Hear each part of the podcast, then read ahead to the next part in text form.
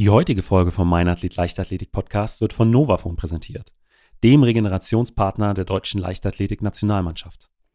Durch sportliche Belastung kann es teils auch zu chronischen Schmerzen an stark belasteten Körperteilen kommen. Dann beschäftigt man sich teils Monate oder auch länger mit diesen Problemen, was auch dazu führen kann, dass es durch Ausweichbewegungen zu neuen Problemen an anderen Stellen kommt. Mit dem Novafon kann man jedoch etwas gegen akute und chronische Schmerzen unternehmen. Und das ist durch wissenschaftliche Studien erwiesen. Aber wie funktioniert das Ganze? Durch die besondere Tiefenwirkung von 6 cm werden auch tiefer liegende Gewebeschichten stimuliert, auch solche Muskeln, die bei einer manuellen Massage gar nicht erreicht werden können. Aber warum haben Vibrationen eine schmerzlindernde Wirkung? Diesen besonderen Effekt beschreibt die Gate-Control-Theorie. Einfach erklärt überlagern die sensorischen Reize, erzeugt durch die Vibration des Novaphon, die Schmerzsignale in den Nervenfasern, wodurch das Gehirn den chronischen Schmerz deutlich weniger wahrnimmt. Und das Tolle ist, dieser Effekt kann bei regelmäßiger Anwendung auch längere Zeit nach der Behandlung anhalten. Wenn du also etwas gegen akute oder chronische Schmerzen machen möchtest, bekommst du mit dem Gutscheincode MeinAthlet10 10% auf das gesamte Sortiment von Novafon. Näheres dazu findest du natürlich in den Show Notes. Mein Name ist Benjamin Brömme und herzlich willkommen zum Mein Athlet Leichtathletik Podcast. Mein heutiger Gast ist der ehemalige Weitspringer und heutige Bundestrainer Sebastian Bayer. Mit 8,71 Meter in der Halle ist ihm der zweitweiteste Sprung in der Geschichte der Leichtathletik gelungen und nur Carl Lewis konnte weiterspringen. 2018 hat er seine Karriere als Leistungssportler beendet und ist heute als Bundestrainer aktiv und trainiert die Sprinterin Ricarda Lobe sowie die beiden Sprinter Lukas Ansa Pepra und Owen Ansa. Ich wollte von dem ehemaligen Europameister wissen, wie sein Training als Leistungssportler aussah und was er davon mit in seine neue Aufgabe als Bundestrainer übernommen hat. Ist nicht in Richtung 500, 600 Meter ja. oder sowas, aber schon Tempolaufeinheiten, wo dann mal 6 mal 200 Meter, 6 mal 250 Meter oder sowas draufsteht und ähm, ich da nicht nur einen Fokus auf diese ganz kurzen Dinge setze.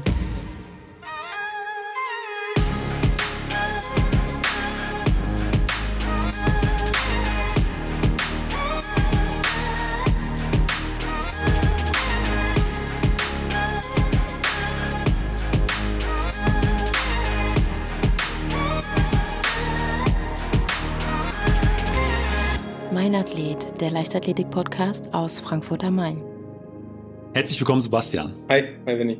Ja, Sebastian, meine erste Frage im Podcast ist eigentlich immer, ähm, wie bist du eigentlich zur, zur Leichtathletik gekommen und äh, dann auch zum, zum Weitsprung? Ähm, zur Leichtathletik bin ich gekommen. Ich habe als kleiner Junge mehr oder weniger alles machen können und dürfen. Meine Eltern haben mich in jeden Verein gesteckt oder beziehungsweise überall mal ähm, mit hingenommen. Und im Endeffekt bin ich wirklich dazu gekommen, weil ich bei den Bundesjugendspielen den äh, Schulrekord bei uns da im Dorf gebrochen habe und der Lehrer gesagt hat, der Junge muss muss unbedingt zur Leichtathletik gehen. Das war so mehr oder weniger der Anfang und meine Eltern haben dann gesagt, okay, du schwimmst, du spielst Fußball, spielst Tischtennis und was auch immer. Ähm, hast du auch dazu Lust? Wo ich dann gesagt habe, klar, gucke ich mir mal an. Und ähm, ja, und dann bin ich da so ein bisschen hängen geblieben, beziehungsweise habe dann halt das noch mit dazu genommen. Ich glaube, ich habe Tischtennis spielen dann aufgehört, Fußball, Schwimmen und Leichtathletik parallel gemacht. Und dann wurde dann irgendwann die eine Sportart nach der anderen wurde gestrichen und es blieb bei der Leichtathletik. Also war im Prinzip äh, die Woche gut ausgefüllt, da in den Anfangsjahren. Ja.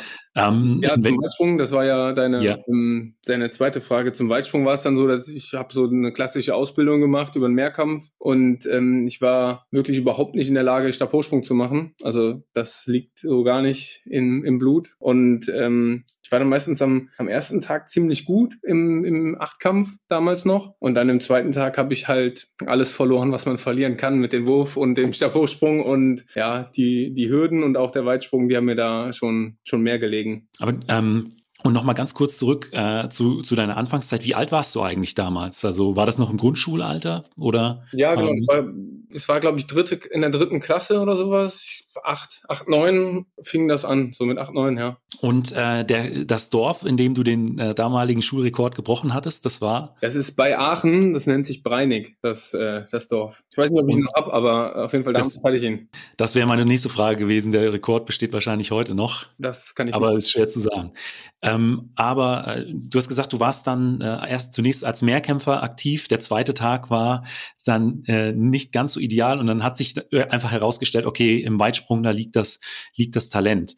Ähm, aber ab wann kam äh, irgendwie ein Zeitpunkt oder vielleicht auch ein Wettkampf, nachdem du dir gesagt hast, okay, ähm, das ist jetzt äh, vielleicht doch ein Stück weit mehr als ein Hobby äh, und ich möchte es professionell tatsächlich angehen? Ähm, das ist ja, es ist ja so ein bisschen fließend. Ähm, irgendwann wird dann ja Talent festgestellt. Ich bin dann, glaube ich, in der B-Jugend oder jetzt dann, also dann mit 18 ähm, oder also 17 bin ich dann deutscher B-Jugendmeister geworden, bin dann in den Bundeskader berufen worden und dann fing das so an, dass man dann gesagt hat, okay, das könnte man ja dann ein bisschen intensiver betreiben. Damals habe ich, glaube ich, noch drei oder vier, drei bis viermal in der Woche trainiert und dann irgendwann fing es dann an, dass man das halt auch mehr machen könnte. Zu dem Zeitpunkt habe ich immer noch Mehrkampf trainiert, wo ich das erste Mal da deutscher Jugendmeister geworden bin und ähm, wo es dann hieß, okay, Sprinten gut, Hürden für den Rhythmus auch super aber lass das mal mit dem ganzen anderen Kram sein. Und so hat sich das dann halt im Endeffekt so ein bisschen entwickelt in die, in diese Richtung. Aber das war dann bei mir in dem Fall quasi letztes Jahr U18, Anfang U20, wo ich dann angefangen habe, das alles ein bisschen professioneller zu machen. Und ich würde ja sagen, also so richtig professionell war es höchstwahrscheinlich dann auch erst, als ich aus der Jugend raus bin, weil ich glaube, vorher ist es immer sehr, sehr schwierig, das halt zu kombinieren. Und du warst damals, äh, du hast ja angesprochen, auch ein äh, sehr sprintstarker Athlet. Aber würdest du sagen, dass du unter den Weitspringern eher über die Schnelligkeit oder eher über die Sprungkraft gekommen bist? Puh, sehr gute Frage. Müsste ich jetzt auch wieder vielleicht eher, also ich kenne ja meine Werte, aber ähm, beides so ein bisschen. Also ich glaube schon, dass ich relativ schnell war, aber auch eine gute Fähigkeit hatte, den Absprung zu rhythmisieren. Aber meine Sprungwerte, die ähm, waren jetzt auch nicht wirklich schlecht. Also sonst springt man auch keine 8,71 Meter. Ja, aber wie gesagt, es war jetzt nicht so, dass ich da, also was ich definitiv nicht war, war dieser absolute Krafttyp, obwohl meine Kraftwerte auch für meine Größe oder mein Körpergewicht jetzt nicht schlecht waren, aber es war jetzt nicht so, dass ich gesagt habe, ich, ich komme über die Kraft, aber diese schnell, also ich bin über die Schnellkraft gekommen. Das ist dann ja in dem Fall Sprint, aber auch Sprung.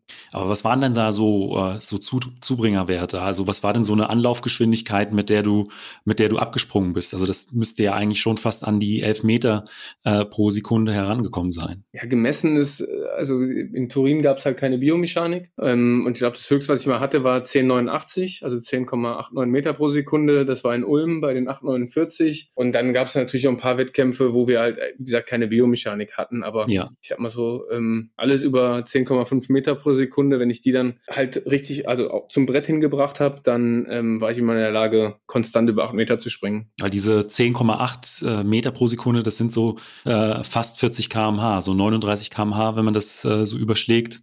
Ähm, also auch, äh, wenn du die 100 Meter gesprintet wärst, auch unter 10,50 dann wahrscheinlich, 10,40, sowas. Ich habe es halt nie gemacht. Ich habe ja. irgendwann in der Bahneröffnung, das ist auch, glaube ich, meine Bestzeit noch, 10,72 oder was das ist. Es war aber Anfang Mai und ähm, ja, dann bin ich einmal gelaufen und ich glaube, das war zum Warmmachen für einen Weitsprung mehr oder weniger. Deswegen, ich habe es nie, nie in dem Maße halt dann betrieben, dass man halt in einer, in einer Top-Performance mal versucht hat, 100 Meter zu sprinten. Auch meine Hallenzeit ist jetzt auch irgendwann Anfang Januar gewesen gewesen und da weiß ich, dass ich acht oder sieben Wochen später bin ich dann die 871 gesprungen. Ähm, und wenn man das so sieht, ich glaube, die 680, die bin ich gelaufen. Zu dem Zeitpunkt bin ich noch 7,75 Meter gesprungen. Ja, und dann bin ich dann die sieben Wochen später da gefühlt einen Meter weiter gesprungen.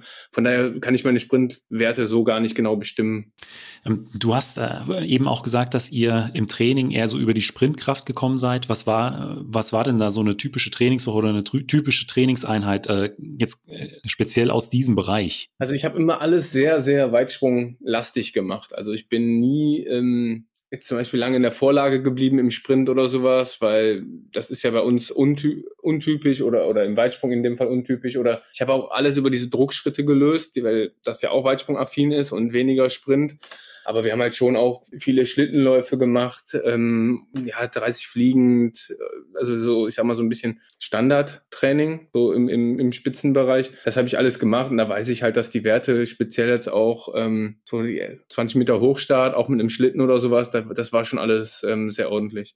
Und äh, Polymetrix, also so Sprünge, Hürdensprünge, äh, solche Geschichten, ähm, Sprünge von, von Kästen, äh, waren das auch solche Sachen, die damit äh, mit reingespielt haben? Ja, haben wir auch gemacht. Also so Kastensprünge, Dropjumps oder dann auch, also viele Mehrfachsprünge, die, die habe ich, ähm, oder wurden bei mir, wurde sehr viel Wert drauf gelegt, dass ich die halt sehr gut ausbilde, dass ich in der Lage bin, halt von einem Sprunglauf zu einem Wechsler oder auch einem Einbein-Hop, ähm, dass ich die halt alle sehr gut kann und dann auch diese Reihenfolge, dass man den Sprunglauf ein bisschen weniger springt als jetzt zum Beispiel den, den Hop und den Wechsler im Endeffekt am weitesten, weil da auch der Wechselschritt drin ist. Also diese, ich sag mal, diese Werte, die habe ich halt auch erreichen können, weil ich da technisch auch in der Lage war, das umzusetzen.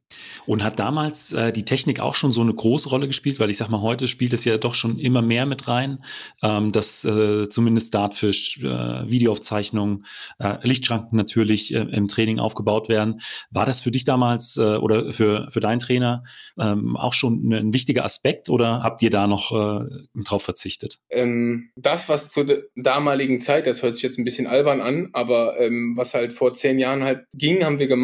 Aber für uns war halt natürlich immer jetzt so, heutzutage stelle ich mich jetzt selber im Training mit dem iPad hin, film das und kann halt direkt eine vernünftige Analyse machen. Das war halt vor zehn Jahren halt nicht üblich. Und dann wäre halt jetzt eine Leistungsdiagnostik oder dann auch eine Videoauswertung ging halt immer nur, wenn man dann Biomechaniker eingeladen hat und und und. Dafür, das ist heutzutage ja schon noch wesentlich einfacher geworden alles, auch was die Kameraqualitäten angeht, speziell die wir jetzt in Handys oder auch iPads haben. Aber ähm, ja, wir haben da schon auch viel Wert drauf gelegt. Aber es war halt jetzt, also ich weiß noch, mein Trainer, der hatte halt so eine Kamera, so eine ganz normale Digitalkamera und da war der Bildschirm fünf mal fünf Zentimeter oder sowas. Dann hast du halt versucht, auf diesem Mini-Bildschirm irgendwas äh, zu erkennen. Das ist, wie gesagt, ja heute dann ein bisschen anders und auch schon großer Luxus.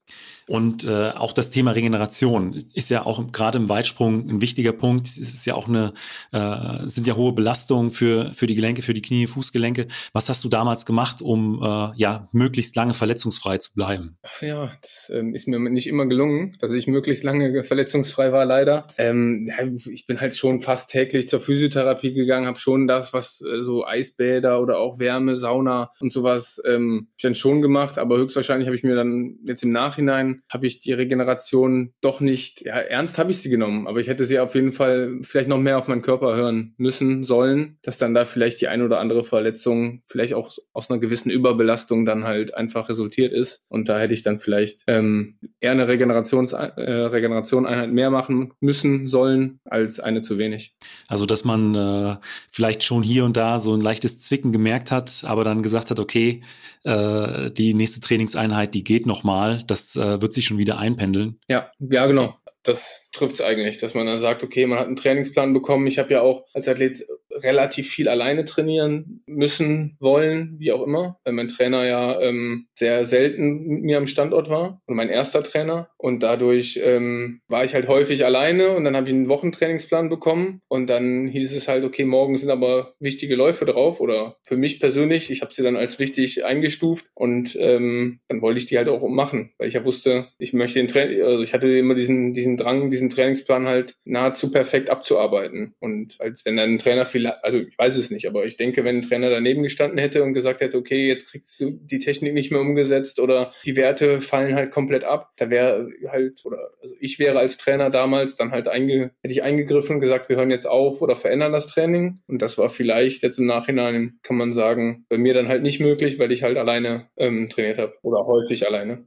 Äh, dann, äh, ich hatte es ja eben schon mal angesprochen, die äh, 8,71 Meter aus äh, äh, Turin. Das ist ja äh, auch heute noch der zweitweiteste Sprung in der Geschichte der Leichtathletik in der Halle. Äh, nur Carl Lewis ist da, da noch weiter gesprungen und ähm, da ist meine Frage, an welchem Punkt merkt man, dass man so ein Ding rausgehauen hat? Also ist das, äh, ist das schon im Anlauf, dass man sich da vielleicht schon gut trifft? Ist es äh, am Brett oder ähm, tatsächlich erst, wenn man dann auf die Anzeigetafel äh, schaut?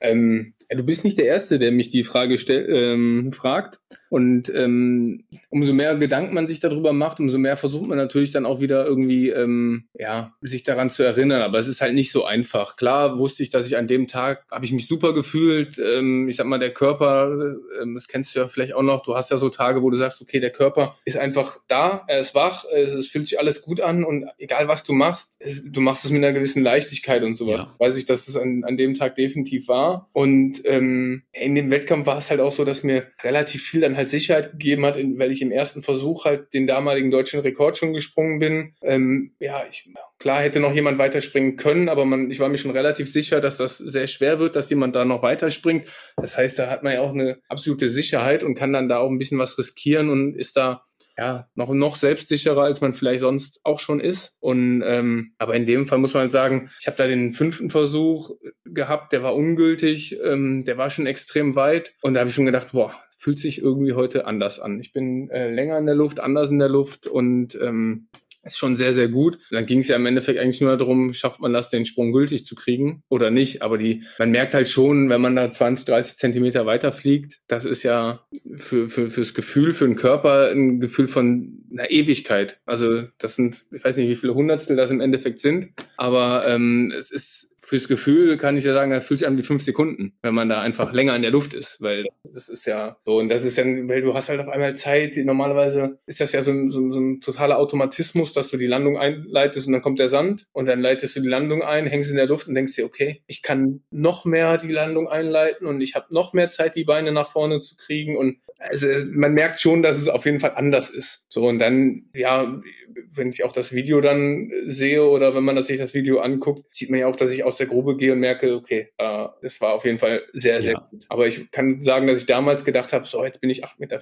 gesprungen. Also so, das war so dieses Ding, wo ich gedacht habe, oh, jetzt habe ich mal richtig einen rausgehauen. Ich ja. bin 10, 10 Zentimeter weiter gesprungen als im ersten Versuch. Und der erste war ja 8,29, wo ich gedacht habe, okay, jetzt bin ich drei, hohe 30er oder vielleicht tiefe 40er weiter gesprungen. So, das war so meine, mein erster Gedankengang. Aber ja, war dann doch weiter. Äh, ein ganzes Stück sogar. Was mir ab und zu bei, äh, zumindest bei Bestzeiten aufgefallen ist, dass ich äh, mich dann vielleicht auch immer noch mal so ein bisschen anders getroffen habe. Also dass dann irgendwie dann noch mal mehr Zug in dem jeweiligen Schritt war und ja, auch wie du es beschrieben hast, dass es an so Tagen war, wo es insgesamt sich alles ein bisschen lockerer angefühlt hat und man ja auch vom Kopf her vielleicht auch noch mal so ein Stück weit entspannter oder auch klarer war. Also äh, das auch was, was bei mir von, von solchen Wettkämpfen hängen geblieben ist. Ja, absolut. Ähm, 2018 hast du ja dann deine, äh, deine Karriere als Leistungssportler ähm, beendet. Du bist heute als, äh, als Bundestrainer aktiv und äh, war das damals für dich äh, schon äh, klar, dass du der Leichtathletik treu bleibst und ich sag mal als Trainer äh, in den Sport zurückkommst? Ja, so klar war das nicht. Also es ist, ähm, ich habe auch jetzt die Folge von Pam gehört. Ähm, also es ist, im Endeffekt bei mir war es ja schon so, man konnte sich so ein bisschen darauf vorbereiten. Ich bin 2016 dreimal operiert worden am Knie und hatte dann halt irgendwie die fixe Idee, 2018 nochmal die EM zu schaffen. Aber man muss halt auch ehrlich sein, ich habe schon gemerkt, so nach der ersten Reha, also ich habe dann halt ja zweimal eine Reha gemacht, weil es drei OPs waren, die einen waren innerhalb von vier Wochen, also zwei waren innerhalb von vier Wochen. Die erste war dann halt ähm, sechs Monate davor. Und da habe ich schon gemerkt, irgendwie, der Körper ist halt anders drauf. Die Pause und auch das lange Nichtstun, weil da bildet sich ja dann auch einiges zurück, verändert schon sehr, sehr viel. Aber irgendwo hat man ja immer noch so dieses, ja, aber es könnte ja sein und Olympiastadion, EM im eigenen Land und und und, was wäre das für ein toller Abschied? Und ja, irgendwo habe ich mich dann da vielleicht im Nachhinein auch so ein bisschen verrannt, dass, ich, dass es klappen könnte, bis dann irgendwann auch wirklich die Ärzte zu mir gesagt haben, du, du hast wieder wieder ein bisschen Flüssigkeit da im Knie, lass, lass es am besten einfach sein. So, und dann war das im Endeffekt eine total rationale Entscheidung, ich gesagt habe, okay, mit der Aussage von einem Arzt, dem man vertraut, ähm, ja, willst du, musst du aufhören? Aber das ist, so richtig realisiert, habe ich das, glaube ich, erst ein halbes Jahr, dreiviertel Jahr später, dass es dann halt so, so ganz vorbei ist irgendwie. Weil dann versucht man ja noch abzutrainieren, geht trotzdem noch in die Halle und verbringt halt trotzdem noch so viel Zeit im Sport. Für mich damals war extrem wichtig, mein Sohn ist 2016 geboren. Ähm, und also da hat meine Partnerin, aber auch mein, äh, mein Sohn, dieses Familienleben mich komplett abgeholt und auch ähm, hat mir eine neue Aufgabe gegeben, die was super war jetzt, also auch wenn es anstrengend ist als Vater, aber ähm, was super war, weil es mir halt einfach eine, eine neue Aufgabe gegeben hat, wo man sich so wieder komplett reinstürzen konnte. Ähm, ich weiß nicht, wie es sonst gewesen wäre, aber man hat natürlich trotzdem, dann sieht man irgendwelche Wettkämpfe, guckt sich das an, guckt Ergebnisse an oder sowas und denkt sich so, war schon auch eine, eine lange und auch prägende aufregende Zeit. Weil ich stelle mir das auch so ein Stück weit schwierig vor, oder mir ging es zumindest so, äh, dass wenn man so lange äh, im Leistungssport aktiv war und immer auf ein Ziel hintrainiert hat ähm, und eine Jahresplanung hatte und sowas dann plötzlich wegfällt, ähm, ja, dass das äh, erstmal nicht so einfach ist. Definitiv hundertprozentig. Also es war, wie gesagt, es war schon schon so, dass man, ähm, ja, dann, ich will so Loch, wie gesagt, mein Loch wurde extrem gut durch die Familie gefüllt, aber ähm, trotzdem würde ich sagen, dass ich mit Sicherheit in einer großen Kuhle war. Und andere fallen halt dann in ein Loch. Und ich habe dann halt das Glück gehabt, so ein bisschen familiär da ähm, in dem Fall neue Aufgaben zu kriegen, ähm, einen neuen Lebensabschnitt zu beginnen. Ähm, ja. Und äh, wie kam es dann äh, schlussendlich dazu, dass du äh, doch als Trainer aktiv wurdest? Ja, ich fand das halt schon immer interessant, habe halt gedacht, so, okay, was kann man halt weiterbringen von dem, was man erfahren oder auch gelernt hat? Ähm, kriegt man es hin, Dinge oder auch vielleicht gewisserweise manche Strukturen zu verändern? Ähm, weil ich glaube schon, dass man viel verändern könnte. Klar gehört da halt auch immer viel Rückendeckung und auch ähm, Unterstützung und auch Mithilfe dazu, aber ich glaube schon, dass man den Sport schon ähm, weiterentwickeln kann. Und da wollte ich halt immer so ein bisschen helfen. Und dann in dem Fall, damals war ich ja noch in Hamburg, ich halt gedacht, die Leichtathletik in Hamburg hat im Grunde genommen eigentlich alles, um sehr erfolgreich zu sein und irgendwie ist man es nicht. Und dann ähm, gab es ja die Idee vom, vom HSV, also auch von, von dem Verein, für den ich damals gestartet bin, ähm, da dann halt was zu, zu ändern und da haben die ja eine Stelle als Koordinator Leistungssport für die Leichtathletik ja erschaffen. Da habe ich mich dann darauf beworben, habe die Stelle bekommen und ähm, habe da versucht dann halt die Leichtathletik in gewisser Weise zu revolutionieren, beziehungsweise revolutionieren ist auch falsch, aber dann einfach in Hamburg so, so zu machen, wie es vielleicht in anderen Bundesländern oder Standorten halt schon, schon gemacht wird. Und warum klappt das in Hamburg nicht und irgendwo anders klappt es? Und das war so ein bisschen so dieses Ziel, Hamburg da weiter nach vorne zu bringen und da auch ähm, Athleten und Sportler besser zu entwickeln. Und dann ist es halt so gekommen, da hat mich dann mein ehemaliger Trainer ähm, Uwe Florczak angerufen und meinte, du, pass auf, ähm, ich habe ein langes Gespräch mit Lena Malkus gehabt, die ist an einem Punkt, wo sie entweder aufhört oder einen Trainerwechsel gerne hätte. Er findet da die Zeit nicht zu als auch leitender Bundestrainer. Ähm, aber aber er könnte sich vorstellen, dass man mal mit einem ganz anderen Ansatz, anderen Input, dass sie das vielleicht bei mir machen könnte, ob ich mir das vorstellen könnte. Da habe ich halt auch eigentlich im Endeffekt gar nicht so lange drüber nachgedacht, weil ich das schon sehr reizvoll fand. Ähm, und dann war diese Ko Koordinatorenstelle, anfangs war das halt 40 Stunden, äh, 40 Stunden Büro angedacht und dann wurde es auf einmal ja 15 Stunden doch auf dem Platz und ja, ich würde sagen, da habe ich dann dieses Trainerblut geleckt. Und ähm, das hat mir dann schon Spaß gemacht. Und auf einmal wurde aus Lena, ähm, wo, kam noch ein Athlet dazu, noch ein Athlet. Und dann auf einmal, oder jetzt am Ende, kurz bevor ich dann gegangen bin, hatte ich halt ähm, 13 Leute in der Trainingsgruppe. Und das ist halt einfach so ein bisschen einfach in sich gewachsen. Und ja, und dann bin ich da so ein bisschen hängen geblieben, sage ich mal so. Aber auch gewollt. Ich könnte mir auch vorstellen, dass das äh, auch seine Vorteile mit sich bringt, wenn man äh, so kurz nach dem Leistungssport äh, wie du äh, dann als Trainer tätig wird, weil ich glaube, äh, viele deiner Erfahrungen, die du aus noch aus deiner sportlichen äh, Zeit mitgebracht hast, die sind halt einfach noch präsent ähm, und ich glaube auch durch das, was du gesehen hast, wo du trainiert hast, kannst du, wie du es gesagt hast, auch viel dann oder konntest du einiges an den an den HSV oder an den Hamburger Leichtathletikverband weitergeben. Ja, also ich hoffe, also ich glaube, wir haben da schon relativ viel hinbekommen. Klar ist jetzt auch der Weggang, Abgang von Lukas und Owen und mir ähm, mit Sicherheit für, für, für Hamburg nicht ganz so einfach, weil natürlich so in gewisser Weise dieser Leistungssportgedanke mit mir auch zu Teilen weggeht und dann auch die zwei erfolgreichsten Athleten gehen zumindest, also die starten ja weiter für den HSV, aber ähm, sind halt zumindest jetzt hier in Mannheim. Aber ähm, ja, also grundlegend glaube ich das schon, aber mich hat es halt schon immer interessiert. Ich habe auch während meiner, während meiner sportlichen Laufbahn habe ich halt die mehrere Trainerscheine gemacht. Über die Bundeswehr bin ich ja dann auch in diesen Übungsleiter, also C-Trainer, B-Trainer gemacht. Und dann war ich mal anderthalb, naja, zweieinhalb Jahre beim Fußball beim HSV und habe da in dem U-Bereich beim Fußball ähm, dreimal in der Woche Training gegeben, weil ich das halt schon interessant fand. Also dann, ich habe kein Fußballtraining gegeben, sondern individual für die, ja. ich sag mal, talentierten Athleten habe ich so eine Athletik, Kraft, Schnelligkeit Einheit gemacht. Und ähm, ja, deswegen, ich war da schon die ganze Zeit so oder auch über einen lange, längeren Zeitraum so ein bisschen in, in dieser Trainerschiene aktiv, habe aber dann im ersten Moment nach, der, nach dem Karriereende halt zuerst mal über diese Organisation Organisation nachgedacht und weniger über dieses am Mann trainieren oder arbeiten. Ja, du hast jetzt auch schon angesprochen, äh, Lukas, äh, Ansa Pepra und Owen Ansa, die sind äh, mit dir aus Hamburg nach Mannheim gekommen. Wer ist denn noch in der Trainingsgruppe? Ähm, seit jetzt der Vorbereitung Ricarda Lobe. Ähm, Rüdiger hat sich ja, also Rüdiger Haxen hat sich aus dem Trainergeschäft als Bundestrainer hat er sich ja letztes Jahr zurückgezogen oder wie gesagt ging dann in den wohlverdienten Ruhestand und ähm, die, dann hat er sich jetzt nach den Olympischen Spielen aus, als Heimtrainer zurückgezogen und dann vielleicht auch so ein bisschen, weil, weil es die Situation war für ihn jetzt vielleicht auch perfekt, weil er wusste, okay, da kommt auch ein neuer Mann an den Standort und ähm, da jetzt dann wirklich irgendwann mal in diesen wohlverdienten Ruhestand reinzugehen und jetzt nicht weiter unbedingt weitermachen zu wollen, war vielleicht für ihn der richtige Zeitpunkt und ähm, da hatte er dann auch gesagt, dass er sich das vorstellen könnte, dass Ricarda zu mir kommt. Die beiden haben sich unterhalten, habe ich mich mit Ricarda unterhalten und ähm, ja, seitdem habe ich sie unter meinen Fittichen.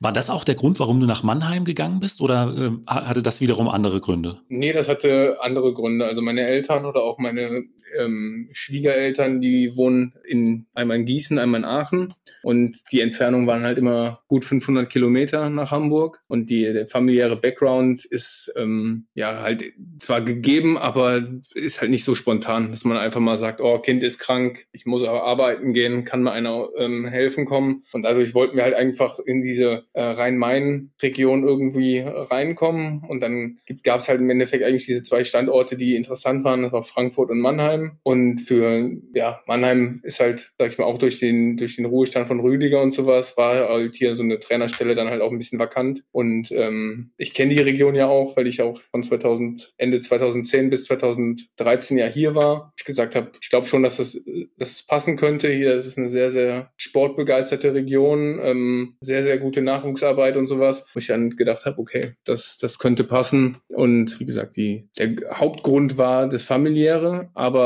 auch als Bundestrainer ist ja so ein bisschen das Ziel, dass man an einem Bundesstützpunkt trainiert und da Hamburg kein Bundesstützpunkt ist, war es dann auch klar, dass es ähm, nicht Hamburg bleiben kann. Also du bist jetzt quasi dann äh, in Mannheim in einer reinen äh, Sprint, Hürdensprint, Trainingsgruppe. Also Ricarda läuft ja die, die 100 Meter Hürden, äh, Owen und Lukas laufen ja sowohl die 100 als auch die, äh, auch die 200 Meter. Ähm, was genau. würdest du denn sagen, so vom Grundsatz, was, was macht eine gute Sprinterin oder einen guten Sprinter aus? Also so ganz einfach. Sie müssen schnell sein. Also genau, sie müssen schnell sein. Also die Uhr lügt nicht und ähm, wenn da die Zeit so niedrig wie möglich ist, dann sind sie gute Sprinter. Ähm, nein, also im Endeffekt, ja klar, die Zeit, die Geschwindigkeit, aber das sind natürlich dann mehrere Parameter, ob das dann jetzt Kraft ist, was eben, was wir eben auch hatten, Schnellkraftwerte und und und. Also das sind schon mehrere Werte. Aber ganz vereinfacht gesagt, wenn die Zeiten schnell sind, dann sind sie gute Sprinter. Aber wie äh, gestaltest du dann äh, mit, äh, mit deiner Trainingsgruppe das Training? Also kommt ihr heute auch über die äh, Schnelligkeitskraft? Ähm, macht ihr viel über viele intensive Läufe? Macht ihr äh, schweres Krafttraining? Ich habe mich ja vor einer Weile schon mal so ein Stück weit mit, mit Lukas darüber unterhalten, aber ähm, wie sieht das denn so im, im Detail aus? Oh, im Detail. Also ich, ich glaube, dass klar hängt das vielleicht auch so ein bisschen auch mit meiner Vergangenheit zusammen. Ich versuche schon an mehreren Stellschrauben zu drehen. Also ich sage jetzt nicht nur, dass wir nur über die Kraft kommen oder auch nur über die Läufe. Ich würde sagen, das hat so ein, ja, ich hoffe, dass es eine gesunde Mischung ist, aber auf jeden Fall ist es eine Mischung von, von so ein bisschen von, von allem, dass ich halt sage, okay, klar, ähm, Kraft ist natürlich bei einem Sprinter vielleicht sogar noch primär ein bisschen wichtiger, aber ähm, ja, reaktiv Kraft hängt ja auch wieder Kraft mit drin, ähm, sind zwei sehr, sehr wichtige Dinge. Ich mag es aber auch, ich bin auch eher tendenziell derjenige, der halt gerne ähm, mal einen Tempolauf ein bisschen länger machen lässt. Also da rede ich jetzt von 250 Meter, also jetzt nicht in Richtung 500, 600 Meter ja. oder sowas, aber schon Tempolaufeinheiten, wo dann mal 6 mal 200 Meter, 6 mal 250 Meter oder sowas draufsteht und ähm, ich da nicht nur einen Fokus auf diese ganz kurzen Dinge setze, weil ähm, das hat halt auch energetische Gründe, weswegen ich sage, dass ich das sehr sinnvoll finde. Und das ist so ein bisschen, ich würde mein Training so ein bisschen aus alter Philosophie oder Philosophie von den Trainern, wo ich jetzt auch gelernt habe und auch dieser neuen Philosophie, dass man sagt, okay, noch kürzer, noch, noch intensiver trainieren. Also ich würde sagen, dass es so, so, ein, so ein Mix ist. Und diese 250er, ist das ähm, in was für einem Tempobereich? Ist das dann, sind das NI-Läufe? Ist das I3, I2? Ähm, ja, von bis. Also wir fangen halt an, da würde ich sagen, da sind wir im NI-Bereich und dann geht das halt schon so, aber dann mache ich halt keine sechs mehr. Aber die sollen halt schon auch mal ein 250er, also in einem sehr schnellen i2-Bereich dann schon rennen. Also müssen sie nicht Max rennen, aber schon, schon zügig. Und ist es dir heute wichtig, dass du äh, als Trainer bei allen Einheiten mit dabei bist? Äh, vielleicht auch so ein Stück weit ähm, jetzt äh, nochmal auf deine Vergangenheit äh, zurückzukommen, weil du gesagt hast, du hast äh, auch das ein oder andere Mal alleine trainiert.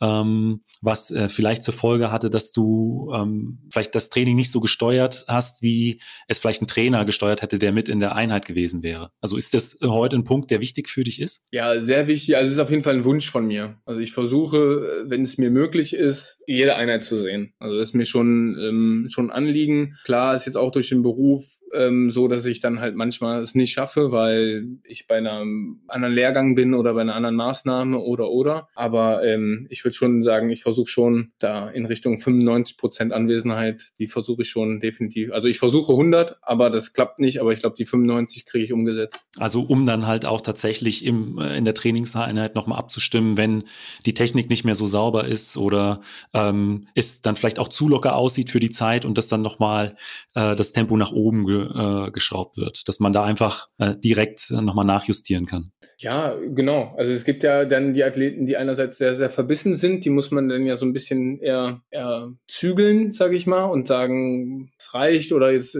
lassen wir den Lauf weg, weil das ist halt nicht mehr sinnvoll. Es gibt aber natürlich auch die Athleten, die dann gerne sagen, oh, boah, Trainer ist nicht da, glaube ich halt eine Sekunde langsamer oder ich mache zehn Kilo weniger im Kraftraum oder sowas. Ähm, also deswegen, ich würde sagen, es hat einerseits natürlich auch so ein bisschen Kontrolleffekt, aber andererseits, also ich glaube schon, dass es wichtiger ist, da immer ähm, am Mann zu sein, um da auch ähm, intervenieren zu können.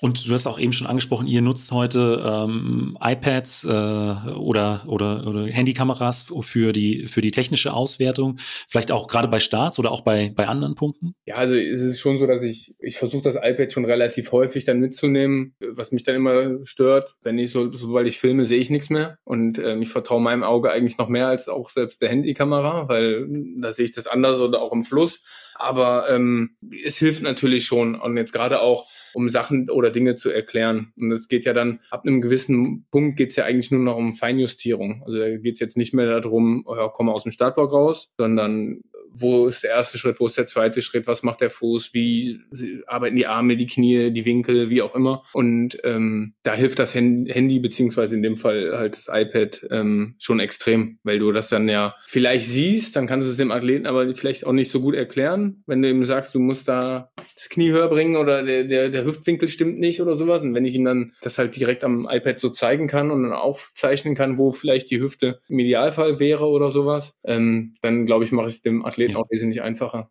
Wie viele Trainingseinheiten macht ihr so in der Woche jetzt gerade, ähm, ich sag mal, in der Wintervorbereitungszeit? Ähm, also ich würde sagen, das ist auch immer wieder Trainingsphasenabhängig. Aber wir machen eigentlich immer sechs. Also sechs machen wir immer bis zu elf. Aber ähm, tendenziell würde ich eher sagen, wir befinden uns zwischen sechs und acht Einheiten. Aber in so einem Trainingslager oder sowas ähm, wird es dann natürlich auch mehr, weil dann versuche ich die Einheiten ähm, ein bisschen kürzer zu gestalten und die dann zu splitten, um dann vielleicht auch die Qualität so ein bisschen ähm, zu steigern. Die Saison 2021 war ja für deine Trainingsgruppe äh, eine sehr, sehr erfolgreiche. Äh, alle drei waren bei den Olympischen Spielen. Äh, Lukas ist in der Schweiz äh, unter zehn Sekunden gelaufen. Zwar noch mit ein bisschen zu viel äh, Rückenwind. Nichtsdestotrotz ist er die 100 Meter in dieser Zeit, äh, in dieser Zeit gerannt.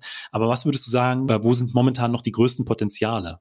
Ähm, also jetzt bei Lukas und Owen würde ich sagen, ist dieser Topspeed, Highspeed-Bereich, der ist schon sehr, sehr gut. Ich glaube schon, dass da natürlich ein bisschen mehr noch gehen kann, aber da sind wir schon auf einem extrem guten Level, wo das größte Potenzial bei Owen noch mehr als bei Lukas ist halt ähm, beim Start. Also die ersten 30 Meter sind definitiv so, wo sie dem Feld so ein bisschen hin, noch hinterherrennen. Und auch wenn man jetzt auch die Hallenbestleistungen sieht, daran erkennt man halt, dass da zu den, zu den deutschen Spitze halt ein bisschen was fehlt. Und der, dann sind halt 60 Meter sind halt so schnell vorbei. Dann holst du halt 30 Meter, die nicht so gut waren, holst du definitiv nicht mehr auf. Und über 100 Meter reguliert sich das dann, dass man da Kopf an Kopf vielleicht in, ins Ziel kommt. Aber das ist auf jeden Fall das größte Potenzial, speziell von den beiden. Also die, die Beschleunigungsphase im Prinzip oder die Startphase. Ja, die Startphase, genau. Und bei Owen sieht man es halt auch. Bei dem ist es halt so, umso mehr Meter der kriegt, umso näher tankt er sich da ans Feld ran. Und ähm, was natürlich für 200 Meter super ist, trotz alledem würde ich ihn lieber auch oder hätte ich auch gerne, dass er einen Zehntel schneller startet, weil das hilft ihm halt auch über 200. Dann äh, kommen wir jetzt zu den fünf Fragen, die ich jeden meiner Gäste stelle, jeden meiner Gäste stelle. Und da ist die erste immer, was war ähm, ja, aus Athletensicht äh, dein größter Wettkampf? Also es muss nicht der erfolgreichste gewesen sein, sondern der mit den, mit den schönsten Erinnerungen. Äh, ich kenne ja schon die zweite Frage, weil ich deinen Podcast ja kenne. Von daher kann ich eigentlich einen Wettkampf mit positiv und negativ beantworten. Und das waren die Olympischen Spiele in London, weil ähm, ja, da bin ich halt ja Fünfter geworden und das war in meinen Augen mit Abstand der größte Wettkampf, auch was die Stimmung anfang, an, anging. Das war ja dieser äh, Super Friday, wo ähm, die Briten da fünfmal Gold geholt haben und ähm, ja, ich im Nachhinein, das habe ich auch irgendwann mal, glaube ich, gesagt, am liebsten mit Oropax im Stadion gewesen wäre, weil es war im Infield wirklich fast fast nicht auszuhalten, so laut war das da. Speziell bei dem 800 Meter Lauf von Jessica Ennis oder sowas, das war wirklich, sowas habe ich noch nie erlebt.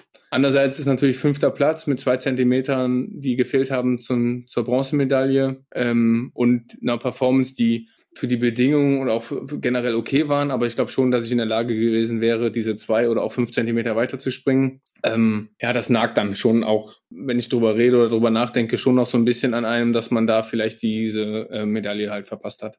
Und äh, rückblickend im Training, was waren denn so Trainingsinhalte, ähm, ja, auf die du hättest vielleicht auch verzichten können, die aber einfach wichtig waren? Ich habe das, ich habe tra Trainieren schon gemocht. Also ähm, klar erinnere ich mich da auch an Einheiten, boah, 300 Meter oder, ähm, oder sowas, wo man sagt, so, das, das macht ja in dem Sinne keinen Spaß. Also es macht ja keinen Spaß zu wissen, ich tue mir jetzt gleich mehr oder weniger weh. Also ich, ich quäl mich und es wird auf jeden Fall so unangenehm, dass ich in gewisser Weise da vor Ermüdung halt Schmerzen haben werde. Aber andererseits habe ich es halt irgendwo auch, spätestens in dem Moment, wo es überstanden war, habe ich es halt geliebt, dieses Gefühl. Ja. Und ähm, ja, das ist ja genauso, wenn man jetzt eine Maxkraft gemacht hat. Also in dem Moment, wo du unter der Handel da sitzt und da äh, versuchst so aufzustehen oder es gegebenenfalls auch mal nicht schaffst, ist das halt kein schönes Gefühl. Aber wenn du dann aus dem Krafttraining rausgehst und sagst, oh, ich habe Bestleistung gemacht oder sowas und du hast da irgendwie 180 Kilo auf dem Rücken oder sowas, ähm, ja, dann ist das schon, schon schön gewesen, gut gewesen. Aber es sind bestimmt schon die Einheiten, wo ich sage, ja, ich habe sie gemocht, ich fand sie toll, aber sie waren halt toll unangenehm, sagen wir es so. Ja, ja. Ich bringe immer, ich bringe immer das Beispiel aus meinem Training, da äh, war es äh, Stabi oder Fußstabi im Sand. Also das war halt einfach, ja, äh, jetzt nicht besonders reizvoll. Ähm, es war jetzt nicht super anstrengend, aber es, ich fand es einfach unglaublich langweilig. Ja, das genau, das sind diese To-Dos, ne, wo man ja, sagt, genau. wichtig, du weißt, dass es wichtig ist, die muss ich machen, aber irgendwie jetzt so ein cooles Gefühl geben sie dir eigentlich nicht. Ja, das, das, da bin ich dann auch voll bei dir. Und auf der anderen Seite gab es denn bestimmte Einheiten, auf die du dich ganz besonders gefreut hast? Äh, ja, im Endeffekt habe ich eigentlich geliebt, mich zu messen mit irgendwem. Am, am Im Idealfall war es immer so, stell irgendwen dahin, der mit das gegen mich macht, mit mir macht. Und im Idealfall stellst du noch zehn Leute dahin, die da drauf gucken. Dann war es meistens schon. Also ich würde sagen, ich war da sehr, sehr competitive unterwegs. Und mein Trainer, weiß ich nicht. Also höchstwahrscheinlich müsste ich von meinem Trainer, ich hoffe, der hört den Podcast, noch mindestens 50 bis 60 Kaffees kriegen. Weil immer, wenn irgendwas nicht so lief oder er gesagt hat, komm, hier, ich sag jetzt mal 22 Meter Sprunglauf. Und dann habe ich gesagt, was kriege ich denn, wenn ich 22, 30 springe? Ja, ein Kaffee. Ist alles klar. Und dann lief das schon. Also das waren so, so Kleinigkeiten, wo ich sage, im Nachhinein muss man sagen, war ich ganz schön einfach. Aber ähm, ja, so, so Sachen. Der hat nie einen Kaffee mitgebracht. Nee. Leider nicht. Aber gut, ich werde ihm das mal sagen. Vielleicht äh, kommt da noch der ein oder andere Kaffee. Eine äh, Guthabenkarte für, für Starbucks oder irgendwas. Das wäre gut. Oder ja, genau, so eine, so eine Gutscheinkarte. Genau. 100 Kaffees oder sowas. Und äh, heute so aus Trainersicht, gibt es da äh, Einheiten, auf die du dich besonders freust? Vielleicht so diese 6 mal 250? Ja, das wäre ja so ein bisschen Schadenfreude schon fast, ne? Ähm, ja, pff Nein, ich finde, im Endeffekt freue ich mich, es gibt eigentlich keine Einheit, die ich, die ich ungerne mache. Ob das jetzt im Kraftraum stehen, also ich bin sehr, sehr gerne Trainer. Es macht mir schon extrem viel Spaß. Und ähm, mir ist das egal, ob ich mich bei drei Grad und Regen draußen auf die Bahn stelle und die Stoppuhr halte oder ob ich das bei 32 Grad im Trainingslager mache. Also ich würde schon sagen, es macht mir schon Spaß. Klar sind so, so Sachen, wo ich dann auch sehe, dass ein Athlet über sich hinauswächst oder sowas, das macht mir halt Spaß. Aber das ist ja genau das Gleiche, dass wenn ich merke, eigentlich eigentlich geht der fünfte Lauf nicht mehr, aber das ist jetzt so ein bisschen ja, Kopf. Der Kopf entscheidet, ob es noch geht oder ob es nicht geht. Und ich dann sehe, dass der Athlet oder die Athletin sich dagegen stellt und sich nicht diesem, ach, ich kann nicht mehr, diesem, dieser Müdigkeit hingibt. Das sind so Sachen, die mich dann halt einfach im Endeffekt, ähm, ja, sowas finde ich, finde ich, finde ich cool, wenn die Athleten mir zeigen, dass sie da sich selbst rauswinden und rauskommen, das, das ähm, finde ich schon gut. Und wie gesagt, ich würde jetzt, klar macht mir 30 Meter Fliegentest oder, oder so, so Tests machen halt schon extrem viel Spaß, aber ich finde es auch total cool, wenn die da Bergläufe machen und sich da den Berg hochquälen. Ja. Am meisten mag ich dann immer, wenn dann speziell Owen, der sagt mir dann immer gerne, boah, weißt du eigentlich, wie anstrengend das ist? Und dann liebe ich meine Antwort immer, weil ich dann sagen kann, ja, ich weiß, wie anstrengend das ist. Das kann ich mir vorstellen. dann äh, kommen wir zur letzten Frage und die ist äh, immer, was würdest du jüngeren Athletinnen, Athleten oder vielleicht auch deinem jüngeren Ich mit auf den Weg geben wollen? Ich fange mal mit dem jüngeren Ich an. Da würde ich auf jeden Fall sagen, ähm, manchmal weniger ist mehr. Und ähm, ja, Ehrgeiz ist super, krank oder krankhafter Ehrgeiz, zu viel Ehrgeiz ist halt hinderlich. Sowas, so, das sind so diese Sachen, die ich jetzt im Nachhinein sagen kann. Ich glaube, wenn ich da ein bisschen intelligenter, cleverer gewesen wäre bei manchen Einheiten, dann ähm, hätte vielleicht ein bisschen was noch passieren können. Und jungen Athleten gebe ich zuerst mal mit, dass sie ganz viel Spaß, Freude an der ganzen Sache haben sollen, offen für Neues sein sollen und ähm, ja, auch wenn es da, also es geht halt nicht immer nur geradeaus, es ist halt wie im Leben, viele Wege führen nach Rom, es geht immer bergauf, äh, auch mal berg, wieder bergauf, dass man da das mit Spaß, mit Freude ähm, dann bewältigt. Sebastian, vielen Dank für dieses Interview. Sehr gerne. Falls euch die Folge gefallen hat, hinterlasst mir doch einfach eine Bewertung bei Spotify, iTunes oder eurem Podcatcher und abonniert den Podcast. Vielen Dank und bis zum nächsten Mal.